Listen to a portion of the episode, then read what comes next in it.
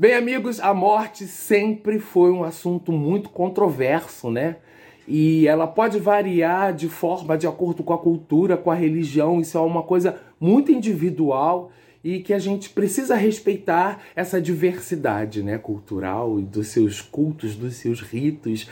E a data 2 de novembro especificamente, ela foi criada em 998 pela Igreja Católica, né? Mas só a partir do século XII é que se popularizou nos países católicos. Mas esse episódio especificamente não foi feito para falar sobre a data do Dia dos Mortos, que vem depois da data de Todos os Santos e depois do Halloween, né? essa sequência.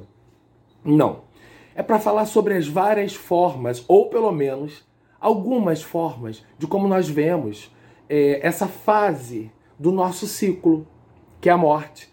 É uma partida ou é um término? É uma mudança de fase? A gente começa com os egípcios, com aquelas mumificações maravilhosas e aquele julgamento no pós-morte, muito subjetivo. A gente tem na Indonésia alguns habitantes de Tanatoraja, aonde quando seus entes queridos eles findam a sua vida, eles são tratados, o corpo é tratado e continuam levando alimentação, refeição, água e até objetos para que eles façam suas necessidades. Não existe isso, tá?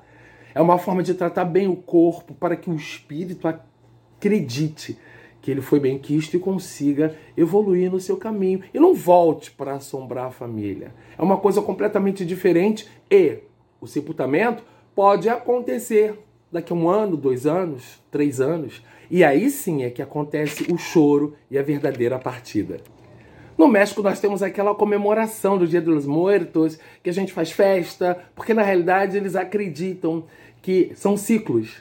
Então a gente faz festa, comemora a história, mantém roupa, coloca altar, fala com saudade, mas não com algo de tipo inconformismo o que é completamente diferente da nossa cultura, né? A gente veste preto, a gente fica triste, conformado com a partida. A gente tem os kardecistas que acreditam realmente que o ciclo foi findado e que a pessoa precisa desencarnar. De fato, no candomblé, a gente larga essa matéria feita de barro e esse barro é devolvido para Nanã. O fato é é que nesses submundos de Hades e Anubis existem muitas histórias. E uma delas eu recomendo para vocês. A história que fala sobre Orfeu de Lira, que Vinícius de Moraes adaptou para Orfeu da Conceição Musical, logo depois virou filme Orfeu Negro em 1950, acredito, 3.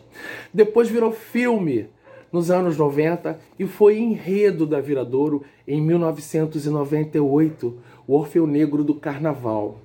Hoje o amor está no ar, vai conquistar seu coração. Tristeza não tem fim, felicidade sim. Sou viradouro, sou paixão. Olha, tô romântico, né? É porque eu tô apaixonado. e falei.